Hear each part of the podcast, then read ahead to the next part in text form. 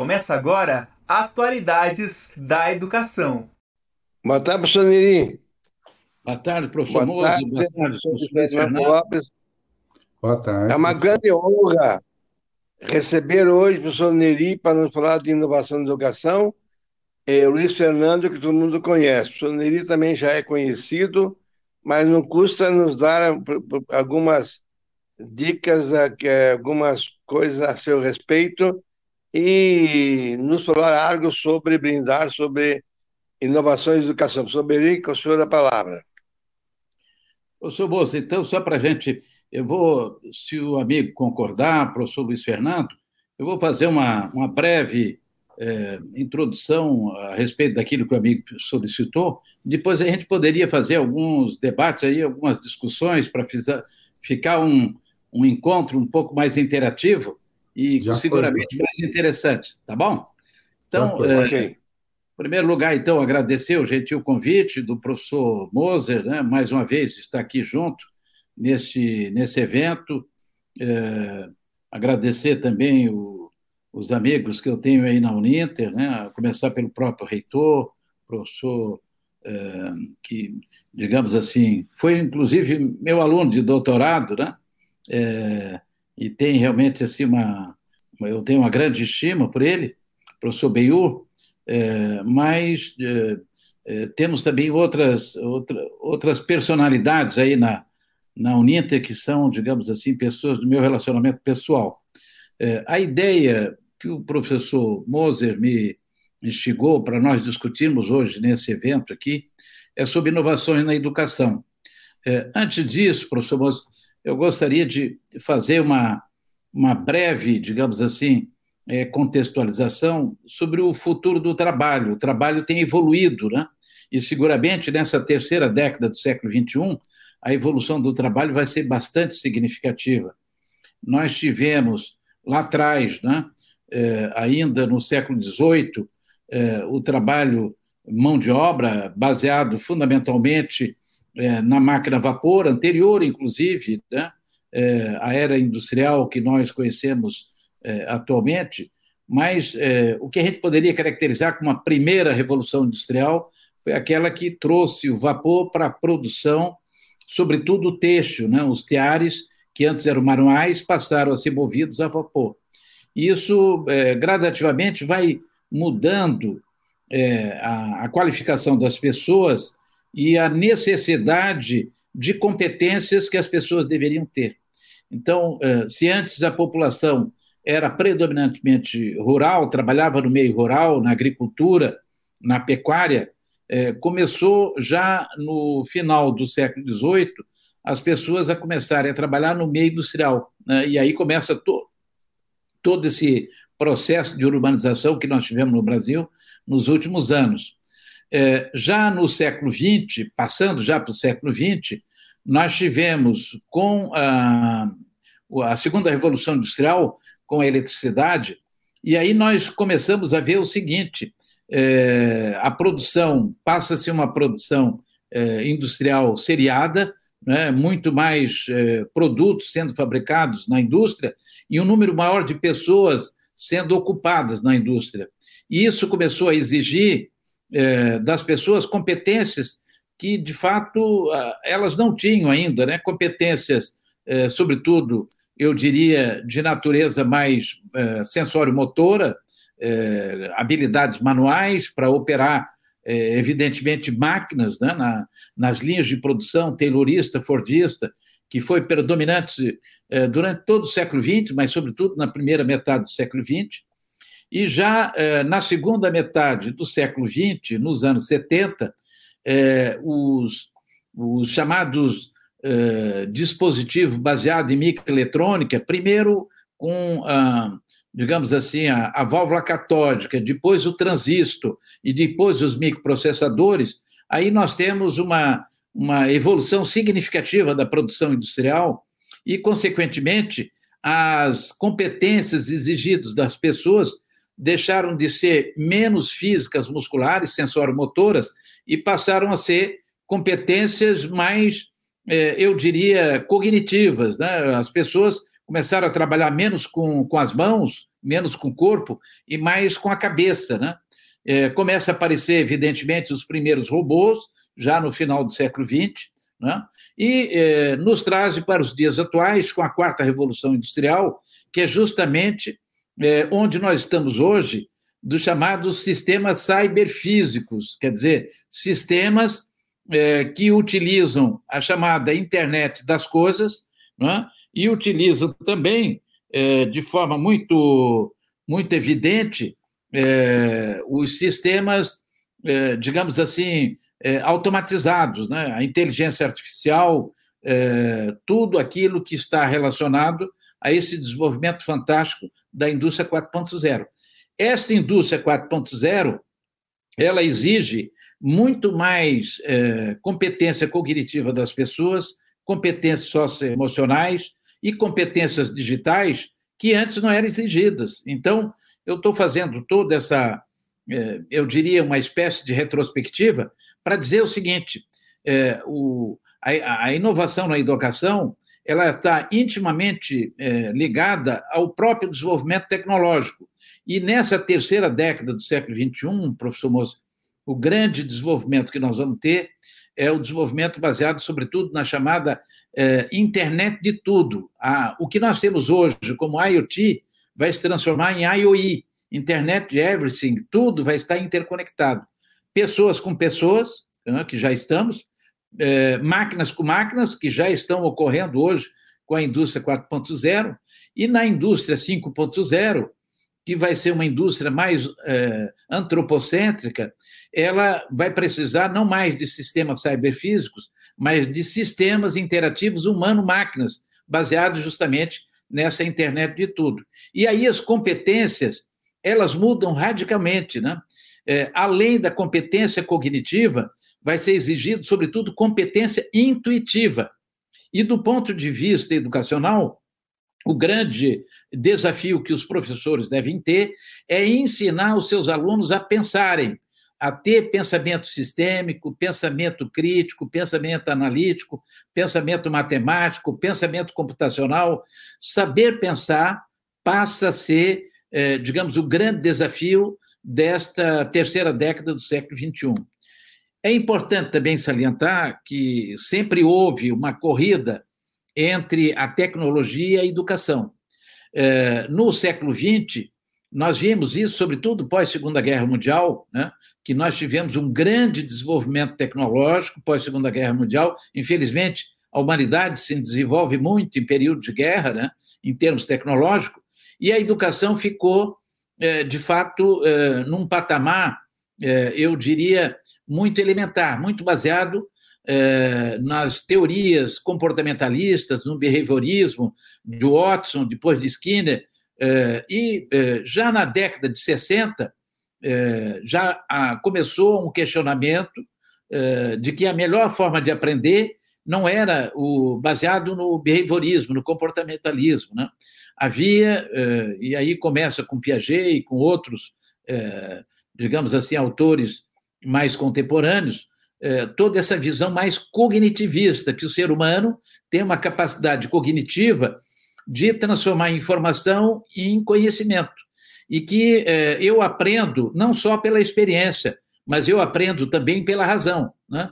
Dentro de uma, de uma visão, eu dizia, eu diria kantiana, né? de trazer a visão é, dos chamados racionalistas, particularmente do Descartes, com a visão eh, dos chamados empiristas, eh, particularmente do Rumen. Esta visão eh, que o conhecimento ele é fruto não somente da razão e não somente da experiência. Ele é fruto das duas formas, quer dizer, eu aprendo pelo texto e aprendo pela descoberta. E, consequência disso, a educação se desenvolveu de forma significativa e aquilo que era um grande desafio social na segunda metade do século XX, se desenvolveu como uma grande prosperidade. A humanidade nunca teve um, um período tão próspero como a segunda metade do século XX. Só que no final do século XX, e agora no início do século XXI, professor o que nós estamos observando é o seguinte: com o desenvolvimento das tecnologias digitais, nós estamos tendo, de novo, um descolamento entre uh, as tecnologias e a educação.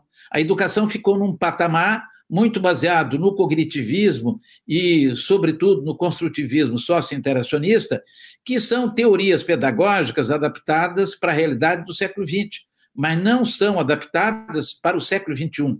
São adaptadas para a era industrial, mas não são adaptadas para a era digital. E, portanto, nós temos um desafio, sim, e precisamos fazer uma mudança transformadora na educação, implementando uma educação mais digital. Quer dizer, não é. O, as pessoas fazem uma grande confusão é, achando que educação digital é educação à distância. Não é, eles não são sinônimos. Educação digital quer dizer o seguinte: é preparar é, os meninos, as meninas, a, a, todos, os, todos os cidadãos brasileiros para a era digital de maneira que as pessoas adquiram competências digitais, letramento de dados, letramento, eh, digamos, digital, todas essas competências digitais que são necessárias para a gente trabalhar em qualquer área de conhecimento. Né? E é isso que vai gerar, seguramente, a prosperidade dessa terceira década.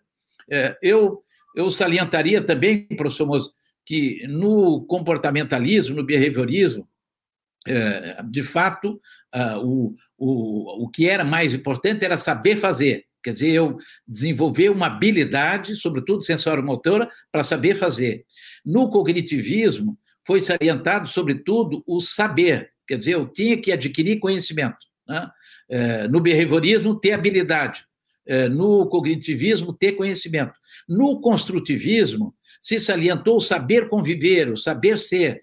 É, todos os aspectos relacionados, mais o aspecto afetivo, a afetividade, o relacionamento, quer dizer, o saber conviver passou a ser uma coisa extremamente importante. Né? O Vygotsky já dizia uma coisa muito importante, que o conhecimento é uma construção cognitiva individual, mas que, ela que ele pode ser significativamente ampliado no relacionamento social. E é, uma, das, uma das construções mais importantes do Vygotsky foi eh, justamente a Zona de Desenvolvimento Proximal. Cada indivíduo tem uma ZDP, além da qual ele não consegue ultrapassar se ele não tiver uma intermediação, se ele não tiver um apoio de um colega, de um professor, ou cada vez mais da tecnologia. E justamente isso é que as tecnologias digitais permitem né, fazer com que o indivíduo amplie a sua zona de desenvolvimento proximal, aprendendo de forma mais individualizada e também de forma mais personalizada. Mas a grande pedagogia do século XXI é o conexionismo, o conectivismo. Saber pensar, saber conectar é o grande desafio que nós temos nessa terceira década. Então, só para fechar essa minha apresentação inicial, professor Mozo, professor Luiz Fernando, eu diria o seguinte: hoje, seja no ensino presencial, seja no ensino à distância, infelizmente nós estamos ainda muito ancorados num contexto que é o menos favorável para a aprendizagem. É um contexto que há uma convergência negativa entre uma aprendizagem fora da realidade e a utilização de técnicas pedagógicas nas quais os estudantes são mero coadjuvantes e não são atores protagonistas do processo de aprendizagem. O foco eh, no processo de, eh, está no processo de ensino e não no processo de aprendizagem, e a aprendizagem é baseada em conteúdos. E as técnicas pedagógicas que são utilizadas são aulas expositivas, são vídeos, são áudios, é, baseados, sobretudo, em memorização, é, estímulo-resposta do tipo comportamentalista. Né? É, mesmo, apesar de todo o desenvolvimento do cognitivismo e do construtivismo socio-interacionista, nós ainda estamos muito ancorados nesse modelo tradicional. É onde a maioria das instituições de ensino fundamental, médio superior ainda estão. Para onde é que a gente tem que ir? A gente tem que ir para um contexto que seja mais favorável à aprendizagem.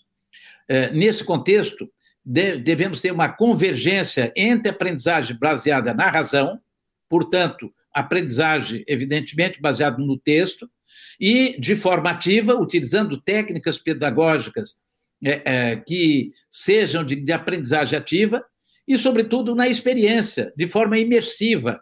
A gente aprende mais e melhor quando a gente está imerso numa experiência. O foco neste caso, está no processo de aprendizagem e não no foco de ensino. É, o foco está no estudante, não no professor. E, justamente, é, nós podemos fazer, professor Mozi, aí é o que eu gostaria de discutir com os amigos, era justamente é, a questão da, do metaverso, que está na hora do dia, que é esse diálogo entre a realidade e a virtualidade. Quer dizer, hoje eu posso criar um ambiente virtual muito próximo da realidade. E, portanto, eh, os estudantes podem aprender em ambientes imersos muito reais. Eh, e isso seguramente facilita o processo de aprendizagem. E as técnicas pedagógicas utilizadas devem ser de resolução de problemas, eh, desenvolvimento de projetos, baseado em desafios, aprendizagem lúdicas, hands-on, sobretudo dentro dessa perspectiva do metaverso que eu tinha colocado. Então, é para lá que nós devemos ir. E, finalmente, só para fazer um, digamos assim, um fechamento final dessa minha primeira locução, professor Moseu, eu diria o seguinte: nós temos duas tendências em termos de inovação na educação. Primeiro, tendências de natureza pedagógica e depois tendências de natureza tecnológica. Nunca na história da humanidade a pedagogia esteve tão próximas, aliada, convergente com a tecnologia. A mediação tecnológica na educação é uma, é uma questão primordial, e quem não pensa assim está seguramente equivocado. É, mas, em termos pedagógicos, seguramente nós temos que redesenhar os ambientes de aprendizagem, e esse redesenho do, dos ambientes de aprendizagem, professor Moza, nós temos que, de fato, mudar os suportes educacionais, seja currículo, seja os recursos. Nós temos que repensar o ensino, a forma, nós, como professores, temos que fazer uma autocrítica é, em relação às nossas crenças. Tudo que nós acreditamos serve para a era industrial, não, é, não serve para a era digital. Nós temos que ter uma, uma verdadeira desindustrialização da nossa cabeça, é, pensarmos não de forma industrial, é, no ensino bancarizado. Nós temos que pensar de uma forma digital. Quer dizer, nesse novo contexto, como é mais fácil de aprender. Nós temos que mudar as nossas teorias, as teorias de aprendizagem é, que nós temos hoje desenvolvidas, elas servem para a era industrial, não servem para a era digital. Nós temos que mudar nossas práticas pedagógicas. Enfim, nós temos que mudar o aprendizado. É, não há outra alternativa. E outra coisa importante, é, em relação aos estudantes, as competências que eles devem adquirir, não é baseada única e exclusivamente naqueles três domínios tradicionais de aprendizagem, quer dizer, é, o cognitivo, o afetivo, o sensório-motor. É, mais do que o cognitivo, mais do que o sensório-motor e mais do que o afetivo, o mais importante é o intuitivo, o ser humano é, sobretudo, um ser espiritual. E o, a espiritualidade humana é que nos permite ter a intuição, ter ideias. E isso é que nós temos que salientar nos nossos estudantes. Saber pensar é o maior desafio pedagógico, eh, digamos assim, dessa terceira década do século XXI. O segundo, eh, a segunda questão que a gente poderia, em termos de tendência, são os chamados projetos de aprendizagem híbrida. É, Pós-pandemia, professor Mozo, professor Luiz Fernando, é, o que a gente pode dizer e garantir é o seguinte: é, a aprendizagem é, vai ser cada vez mais híbrida. É, mesmo nas escolas é, tradicionais, nas universidades públicas federais, que experimentaram o, o ensino remoto durante a pandemia, voltaram para o presencial, mas percebem que o, o, remoto teve uma importância significativa. Então, é, a ideia que, no meu entendimento, né, tem sido discutido no mundo todo é que o ensino deva ser cada vez mais é, híbrido ou digital, como se diz nos Estados Unidos. É, e, esse, e a proporção varia. É, eu diria que pode ser 50% presencial e 50% é, remoto, mas isso pode variar existe uma, uma proposta de um chamado, digamos assim, é, plano é, pedagógico baseado no 70, 20 10. 70 de aulas práticas baseadas na experiência, 20 na convivência e 10 na razão, único exclusivamente teórico. Então é o seguinte: é importante a gente salientar que a prática é o critério da verdade. A gente aprende mais facilmente na prática do que na teoria. Portanto, eh, as escolas, desde o ensino fundamental, desde a mais tenra idade até o ensino superior, têm que salientar mais aprendizagem prática. E uma das coisas que está na ordem do dia, professor Mozo, professor Luiz, é justamente a curricularização da extensão. Então, nós temos que incorporar no currículo atividades de extensão social, de extensão tecnológica, de extensão artística, todas as atividades que possam ser extensionistas, que hoje, eh, legalmente, até 10% da carga horária já pode ser acreditada, pode ser dado crédito. E a maioria das instituições de ensino nem sabem como fazer isso. E, portanto, é uma tendência pedagógica importante que deve ser considerada. A médio prazo, eu entendo que uma das coisas mais importantes que tem que ser considerada é justamente a inovação contínua na educação. Sair da melhoria contínua para a inovação contínua. Isso quer dizer o seguinte: eu tenho que estabelecer, digamos, é, um, no meu plano de ensino, como é que eu vou evoluir em termos de inovação. Inovação não pode ser é, considerado pelo pessoal da área educacional como uma palavra, eh, digamos assim, feia, né? ou como se fosse vender a alma para o diabo. Inovação é a forma como o ser humano consegue progredir. O progresso da humanidade está fundamentado na inovação. Inovação, ela pode ser incremental e ela pode ser disruptiva, pode ser radical. Mas a inovação mais importante nessa terceira década do século XXI é uma inovação continuada, Quer dizer, como nós vamos ter que aprender é, durante a vida, um lifelong learning, nós temos que ter também uma, uma, uma inovação é, lifelong learning, ao longo de toda a vida. E a longo prazo, em termos pedagógicos, professor Moza, no meu entendimento, nós temos que repensar as instituições de ensino, né? particularmente de ensino superior, que tem que se transformar em verdadeiras plataformas digitais educacionais e, sobretudo, na questão dos cursos. Os cursos de graduação tradicional estão perdendo alunos em todas as universidades no mundo todo, não só no Brasil. É, eu digo isso só para, como exemplo, a Universidade Federal de Santa Catarina, que o ensino é gratuito e, em grande parte, eu posso afirmar que tem uma boa qualidade, 52% dos cursos é, tiveram menos de um aluno por candidato vaga no vestibular. Isso mostra que a juventude não tem mais interesse de fazer curso superior. Esse curso superior que está aí é da era industrial, não é da era digital, não motiva, não leva é, os jovens a, a, se motivarem a fazer a universidade. E é por isso que nós temos toda uma geração neném que nem estudo, nem trabalho, porque na medida que eles terminam o, segundo, o ensino médio, o antigo segundo grau, eles não se sentem motivados para fazer uma universidade. E por isso que nós temos que ter alternativas. É, e, nesse sentido, do ponto de vista pedagógico, alternativas são os graus modularizados de curso, totalmente desagregados, os chamados Nano Degree Program, né, do tipo educação.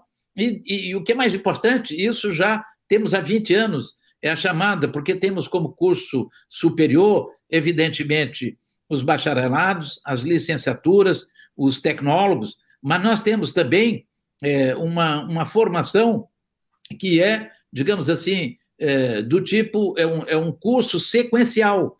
Eu posso fazer um curso sequencial de menor duração e que dê um, uma certificação em determinadas áreas. Por exemplo, nessa área digital, seja, por exemplo, em Python, em programação de Python, seja é, em, em ciência de dados, seja em blockchain, é, todas essas novas tecnologias da área digital, eu posso fazer, é, ao invés de fazer um curso de graduação de 2.800 horas, 3.000 horas, eu faço é, um curso sequencial de 150 horas, 180 horas, no máximo 200 horas, e dou uma certificação profissional para esse jovem ir para o mercado de trabalho.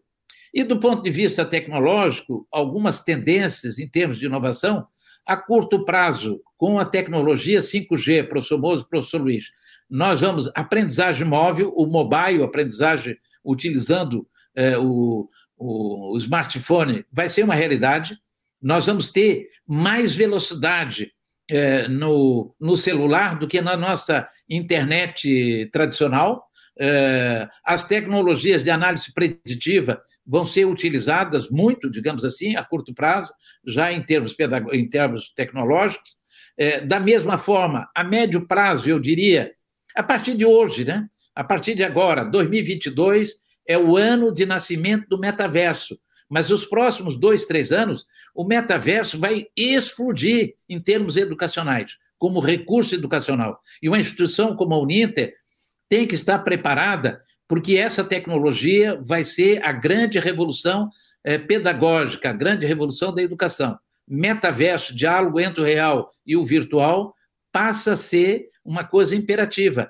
E, evidentemente, os dispositivos utilizando inteligência artificial. A inteligência artificial vai ser cada vez mais baseada em aprendizagem profunda, chamado deep learning, né? aprendizagem, é, como o Piaget falava, por acomodação, não somente por assimilação, e sem sombra de dúvida, os sistemas, é, todos que estão hoje sendo desenvolvidos, são muito baseados nisso, baseado na inteligência artificial, aprendizagem de máquina e aprendizagem profunda, e a longo prazo, para fechar, eu diria que o blockchain, né, as transações, vão ser muito utilizadas, sobretudo em termos de gestão, é, digamos, do, do, corpo docente, do corpo discente, é, todas as transações que são necessárias e possíveis dentro dessa gama de tecnologias digitais.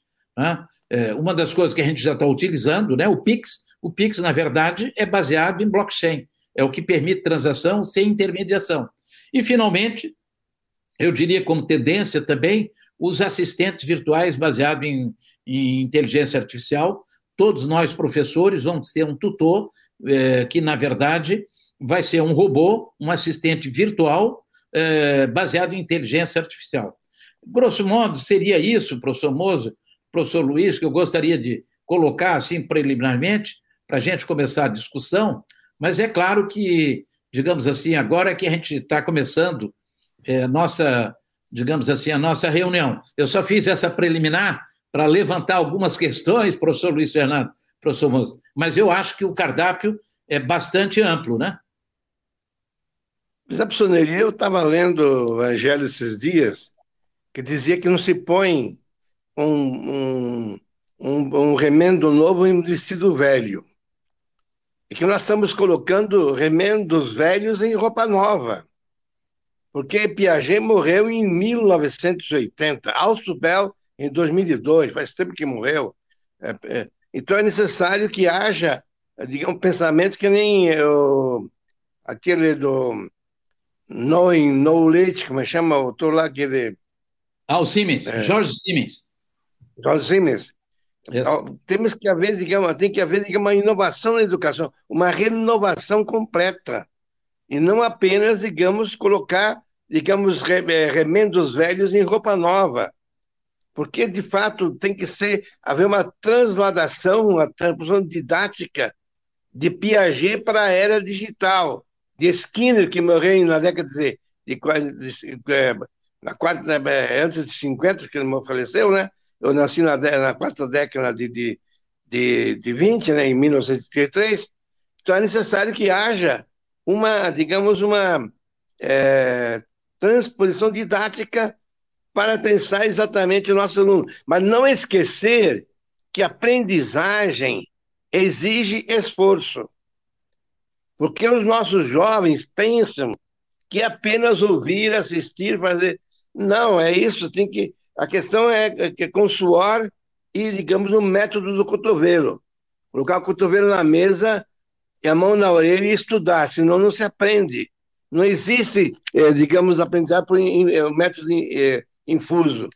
É necessário que haja essa, essa, essa, digamos, não esse juvenismo, não a pedagogia do anzol, mas a pedagogia do esforço, como diria é, Luc Ferry, quando ele fala na sua autobiografia. É importante que haja uma pedagogia do esforço, isso é muito importante, mas não desprezando exatamente a questão que nós estamos, é, aliás, que é hoje que é lançado em Brasília, a 5G ou amanhã, né? É, professor Ney? Isso, isso. Eu acho que foi lançado hoje, professor Moça. Hoje, é, 5G é, em, em Brasília. É, é, vai 5G vai dispensar as antenas tudo, vai ser tudo, tudo diferente, né? É. Estamos numa, numa, digamos, numa tecnologia digital nova, e é necessário sempre ter aquele, aquele o meu lema que tinha desde aquele Popper, que era open mind, a mente aberta. Não sei que o Fernando quer acrescentar alguma coisa, o professor Neri depois dar seus é, sábios conselhos. Eu primeiro quero agradecer ao professor Neri pela, por essa exposição que ele fez, uma, uma síntese geral, né, desde lá do, a primeira revolução industrial e é, chegando até os nossos desafios atuais é, na educação. Mas eu fiquei pensando muito na, na situação brasileira e como eu estudo história da educação, né, tem fatores que explicam um pouco também, vamos, vamos dizer assim, atraso mesmo, né, com relação à, à educação e principalmente no contexto brasileiro. Poderia falar da universidade, que chegou atrasado, mas a, para além disso, eu, eu às vezes uso isso e, e não tenho vergonha de dizer, porque inclusive saiu num artigo meu agora na Gazeta do Povo, né? É, nós temos sabotagem na educação brasileira e, e, problemas de gestão sérios, né? Inclusive atualmente, inclusive escândalos, etc. Até falei de retórica da, da esculhambação. E aí, claro que a gente patina, e patina muito para ter é, uma educação condizente com o século XXI, com é, o que nós realmente precisamos para estar na vanguarda, né? Seja na, na inovação, na, edu, na educação. Então, não é, não é simplesmente é, uma questão de, de não ter as pedagogias necessárias ou atualizadas ou não, não acompanhar. Há, há problemas de gestão, há problemas históricos aí. É claro que não dá para ficar assim, ah, mas não vai dar certo, né? Como diz o, o Cortella, ficar com o discurso do, do, do, pessimista, o pessimista que fala assim, ah, mas não adianta querer fazer diferente, não vai dar certo, mas não está dando errado, daí dizem, espera um pouquinho, você vê se não vai dar errado. Então, não é isso, mas também nós precisamos é, reconhecer essas questões, porque sem reconhecer os problemas, ninguém enfrenta os problemas e encontra realmente as soluções, né? O professor Neri falou uma coisa do, do pragmatismo, da prática como é, critério de verdade, uma, um, algo que é bem do Dewey, né, que também tem um, uma presença forte na educação, pelo, é, com relação à pedagogia nova, por exemplo. É, só que eu, eu acrescento aí a questão ética, né, o pragmatismo ético, e aí a gente pode citar o Hort, que talvez é o que falta na nossa educação e na gestão da nossa educação, é, os problemas de políticas públicas é, de maneira geral e que daí impactam, claro, na formação dos professores, na situação das escolas, né? O 5G chegou, mas chegou atrasado, tanta coisa, né, que chega atrasada para a gente. Claro, a gente vai dizer, ah, mas o Brasil aí, ó, tem 600, 500 anos, etc., e, e né, com tantos é, atrasos, problemas, e agora desindustrialização, como é que a gente vai superar tudo isso? Mas acredite, não é só no Brasil, problema é, de, de, dependência também da produção chinesa, que agora parece que é, o mundo todo também acordou para isso, e só que veja o quanto que esses países que avançaram, quanto eles investiram em, é, em educação. Porque no nosso caso não é apenas é, não ter uma educação é, avançada ou com métodos atualizados, né? Sequer, quantos por cento da população fez educação superior, teve acesso, a, ainda, ainda tem problema de analfabetismo, ou mesmo os, os alfabetizados são semi ou muito pouco, ou seja, ter um diploma, ter um certificado, não significa que realmente a, a educação, é, enquanto processo mesmo de humanização, ela tenha é, de fato acontecido. E aí atrapalha tudo, né? Atrapalha para a questão do trabalho, do mercado e, e para o avanço mesmo é, do país. Eu só joguei lenha aí na fogueira para problematizar né, e, e, trazer, e gostaria de citar o Heidegger, né, na questão da técnica. colocando a técnica como a, a vocação da humanidade, não obstante problemas que tudo isso também pode acarretar, mas para ele, ele coloca isso né, como a técnica, a vocação da humanidade, talvez o metaverso seja é, uma espécie de, de concretização, ainda que não completa, né, disso que ele, que ele é, tinha previsto. E o Han Jonas, que, que também foi quase que um, praticamente um discípulo dele, depois trouxe, né? Ele até disse, ó, oh, o Heidegger esqueceu de, das questões é, éticas, e por isso que ele propõe uma ética para a civilização é, tecnológica. Então, tem muita coisa possível, né, que é possível fazer com o avanço tecnológico, com o avanço digital, inclusive na educação. Agora, algumas delas precisamos pensar assim, nós devemos fazer, né? É realmente é, será proveitoso, produtivo, pensando no que pode ocasionar no meio ambiente, no próprio ser humano, falando em biotecnologia. Então, acredito que esse, esse ponto também é fundamental, principalmente considerando a situação brasileira, em que a falta de formação, a falta de, de educação, ela repercute aí em diferentes é, níveis, né? Seja na gestão e seja né, na, na execução de um, de um, simples trabalho, né? Se eu posso deixar para o outro fazer, por que, que eu vou fazer, etc. Falta formação e falta compromisso. Só uma pergunta antes de é, depois do Fernando, observações muito, muito, muito pertinentes e atuais. A pergunta é que eu parece que quando o senhor estava na PUC de Curitiba, queria uma EAD baseada na, na na transmissão holográfica. O que, é que se diz a possibilidade disso numa AD como a, numa EAD como a nossa, que tem 700 polos, professor Neri? Tá. Nós vamos chegar lá, professor Moza. Mas primeiro, só, digamos assim, o professor Luciano fez uma excelente reflexão em, em seguida da sua colocação. Em primeiro lugar, o senhor eh, fez uma, uma afirmação correta, professor Moza. Não dá para eu fazer o novo com as ferramentas do velho. Isso quer dizer o seguinte: todos as, ah, os métodos, as técnicas pedagógicas da era industrial, elas não servem para a era digital. Eu tenho que ter novos instrumentos, digamos assim. A base teórica é outra, inclusive. Né?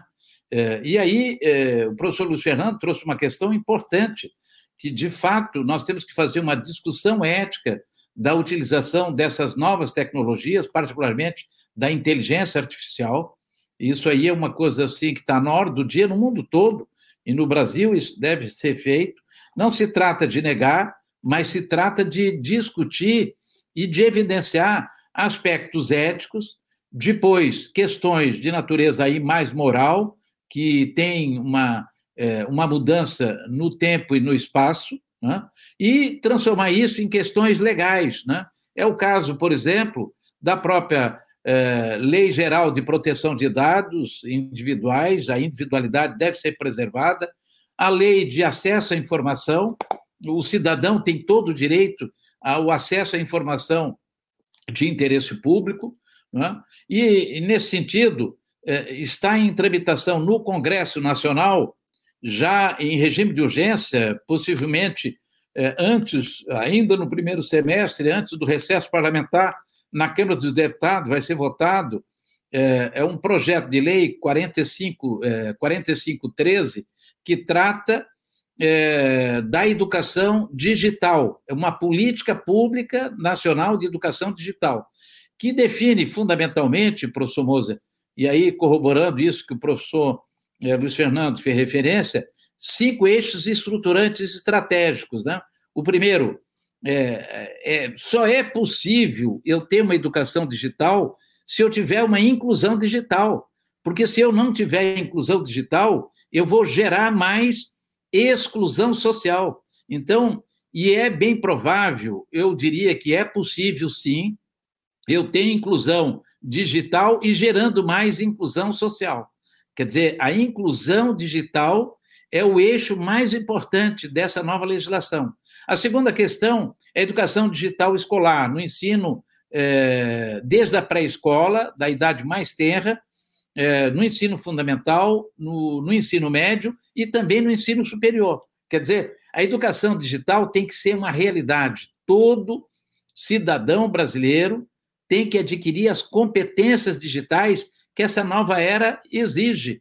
E aí, professor Luiz Fernando, eu diria que nós eh, temos a oportunidade de pular etapas, não precisamos percorrer os mesmos caminhos que os países europeus, que os países asiáticos, que os países da América do Norte eh, percorreram, nós podemos dar saltos.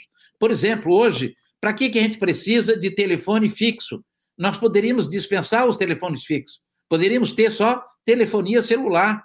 Por quê? É, porque, na verdade, é o seguinte: essa nova tecnologia supriu aquela necessidade anterior.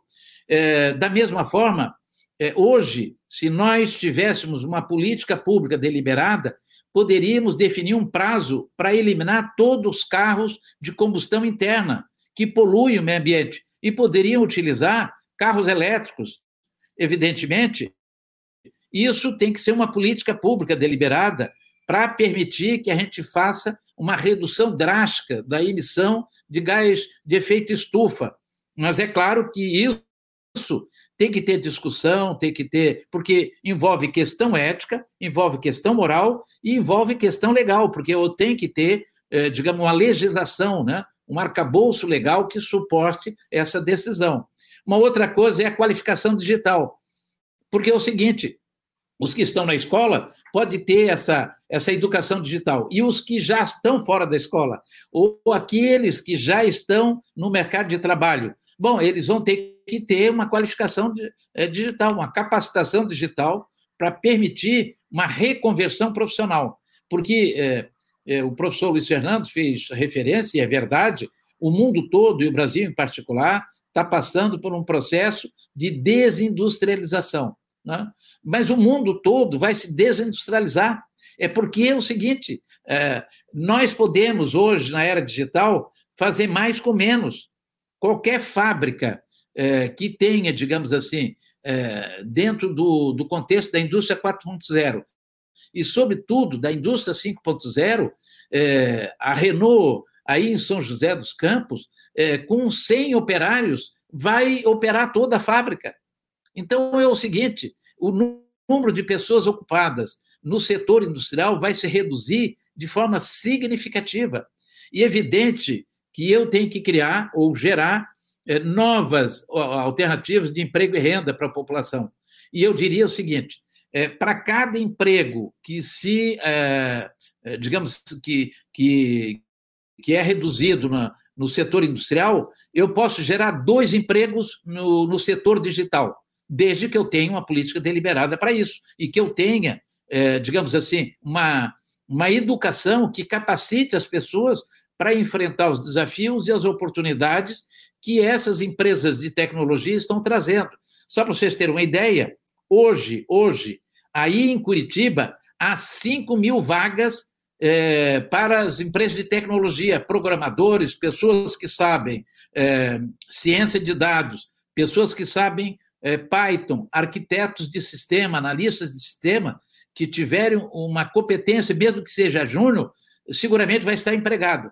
Agora, se eu sou um digamos assim, um bom torneiro mecânico, é bem provável que eu fique desempregado. A quarta, o quarto eixo é especialização digital. Eu tenho que permitir que algumas especialidades, né? Por exemplo, eu sou um especialista em blockchain, eu sou um especialista, por exemplo, em IoT. Agora, com 5G, isso vai ser muito mais significativo. Eu quero dizer para o seguinte: olha, a tecnologia 5G não tem nada a ver, absolutamente nada a ver com 4G. Para quem ainda não conheceu 5G, 5G é simplesmente 100 vezes mais rápido do que o 4G. Isso quer dizer o seguinte: eu vou ter os lapsos de tempo para fazer download, fazer upload muito mais rápido. Eu não vou ter mais aqueles tempos, digamos, que eu fico ali esperando, né? Eu vou baixar um arquivo, que hoje a gente vai baixar um arquivo pesado no computador, fica ali, né? Um computador rodando, rodando. No 5G, isso vai ser é, milissegundos, é extremamente rápido. E o quinto, quinto eixo estratégico, muito bem lembrado pelo professor Luiz Fernando, é a questão da pesquisa, porque nós não podemos ficar dependentes única e exclusivamente dos países estrangeiros. Nós temos que criar no nosso país uma pesquisa digital é, adaptada à nossa realidade. Então, só para colocar esses cinco pontos desse, desse projeto de lei que está em tramitação na Câmara dos Deputados, professor Luiz Fernando, que, de certa forma, ele já, eu até posso enviar para o professor Moza, o professor Moza compartilha com todos os colegas aí da Uninter, esse projeto de lei já está na sua versão final e, seguramente, ele muda muito para é, as instituições de ensino superior, particularmente aquelas como a Uninter, que está focada mais na educação, eu diria, à distância. E, nesse sentido, professor Moza, é, como o amigo fez é, referência à holografia, é importante salientar o seguinte: a holografia está no centro do metaverso. O metaverso, na verdade, trabalha, digamos assim, com, com questões extremamente, digamos, é, para utilizar o termo correto, né, é, extremamente diversificada. É, e, e, e, o que é mais é, relevante é que é o seguinte: eu, por intermédio do, do metaverso, eu tenho possibilidade, professor Moza, de levar, por exemplo, é, os laboratórios que custam é, muito, são custos elevados para as instituições de ensino, eh, particularmente de ensino à distância, tudo isso eu posso fazer de forma virtual. Eh, e aí, eu, por isso que é importante salientar eh, que o, o digamos assim, o, a, o, o, metaverso ele, ele gera uma, uma, uma oportunidade em termos educacionais significativa, porque é o seguinte, eu, eu posso estabelecer, de fato, digamos assim, eu trabalho desde o do, de uma, de uma possibilidade que é totalmente possível hoje em termos tecnológicos, que, seja, que seria a holografia.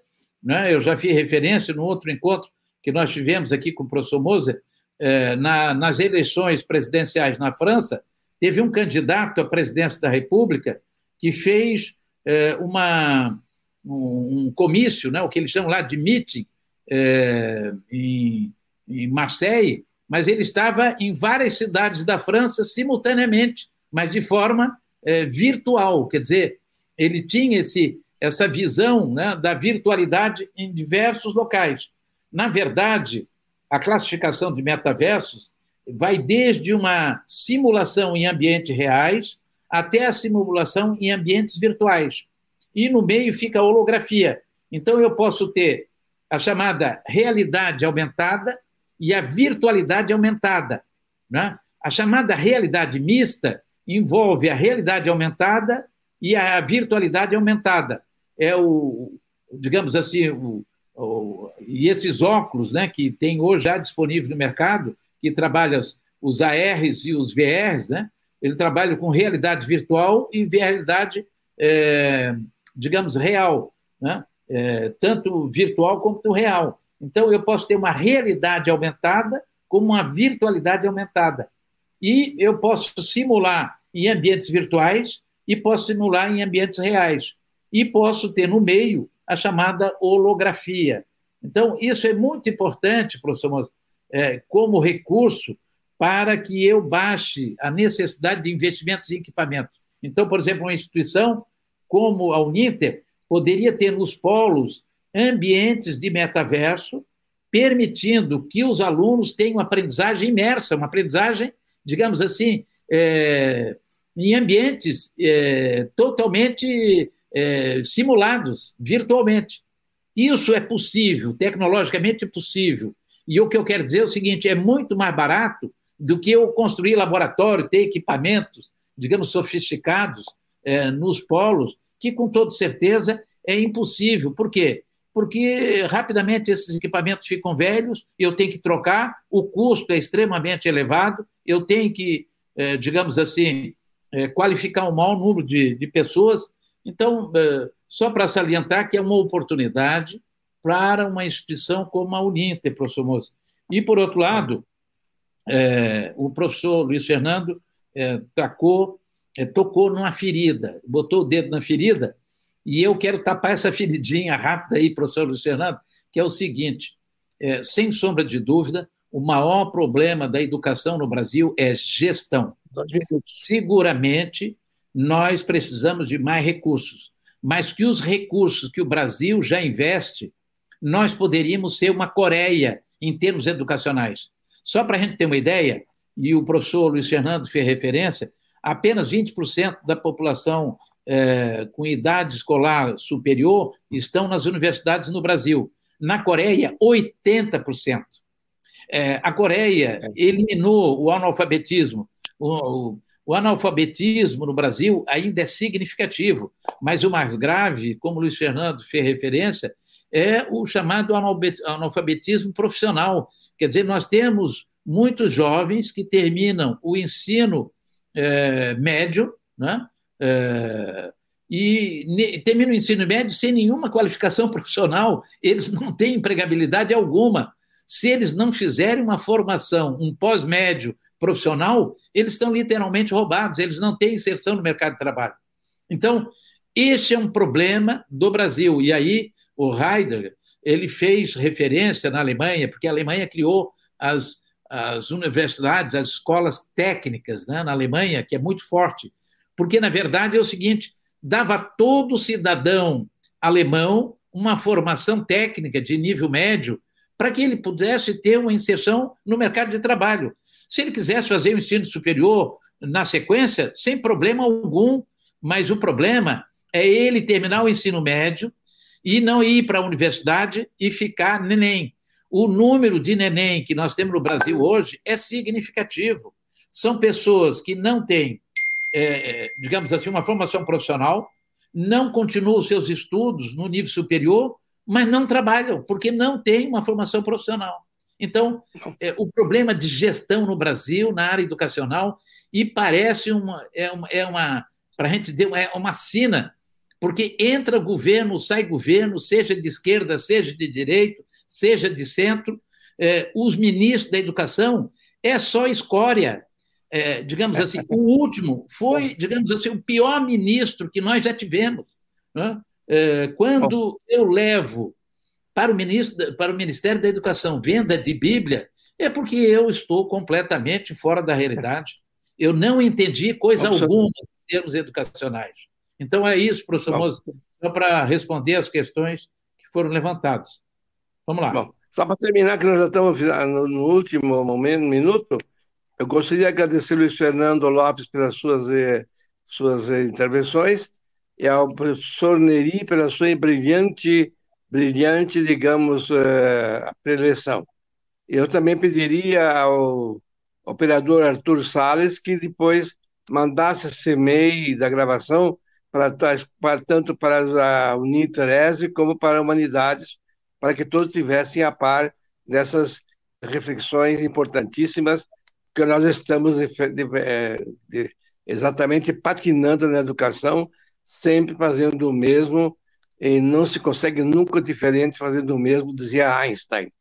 Então é necessário, portanto, ter essa mente aberta. Muito obrigado, professor Neri, Deus lhe pague, e vai ser as próximas é, nossas é, é, entrevistas não sobre o 5G, o metaverso, o holográfico e outras questões mais importantes.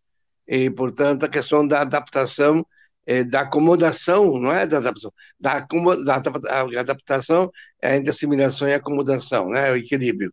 Mas a acomodação, isso é, nós temos que nos modificar para nós sermos de, de acordo com o tempo presente. Muito obrigado, Fernando, muito obrigado, professor Ney, e a todos quantos nos ouviram, para, muito obrigado pela atenção quanto nos ouvirem. Muito obrigado a todos. Valeu, professor Mozo, um abraço, obrigado também. Um abraço ao professor Luiz Fernando. Obrigado. Um abraço para vocês também.